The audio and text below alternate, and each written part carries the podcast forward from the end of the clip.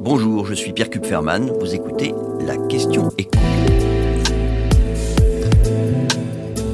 Paye-t-on notre pétrole au même prix qu'avant la guerre en Ukraine? Le cours du pétrole a quasiment retrouvé son niveau d'avant le tout début de l'invasion euh, des forces armées russes sur le territoire ukrainien. Le Brent, donc le pétrole de la mer du Nord, n'est plus très loin des 90 dollars le baril qu'il affichait euh, à la mi-février. Alors que on se souvient que dans les premières semaines de l'invasion, baril il était monté jusqu'à 139 dollars. Ensuite, bon, il y avait eu des hauts, des bas. Dans le jargon des investisseurs, on dit que c'était un marché très volatile, c'est-à-dire que la moindre information sur l'évolution du conflit, sur euh, l'état euh, de, de l'économie dans le monde, faisait que les cours du pétrole montaient beaucoup ou descendaient.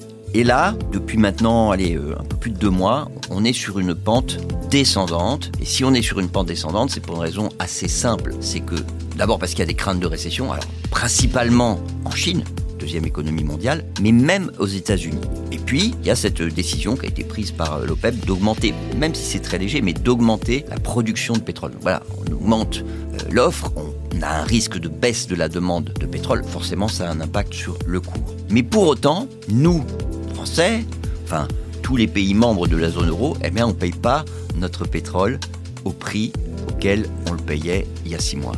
Même si le cours en dollars est le même. Pourquoi? C'est très simple. Pour payer notre pétrole, on utilise des dollars. Et notre monnaie, l'euro, par rapport au dollar, elle a chuté.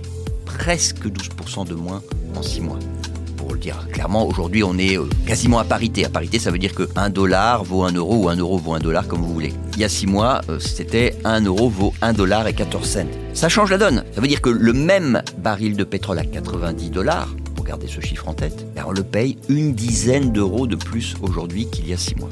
Ou encore un autre chiffre, le litre de pétrole, il a le même prix en dollars, mais en euros, il vaut 6 centimes de plus.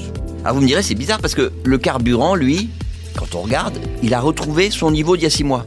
Comment c'est possible? On a retrouvé à peu près les mêmes niveaux. Depuis avril, l'État finance une ristourne de 18 centimes par litre de carburant. Donc, la comparaison avec la mi-février, elle est biaisée. Si vous ajoutez ces 18 centimes, bah, on est encore à des prix qui sont 10%, voire un petit peu plus, supérieurs à ceux de la mi-février.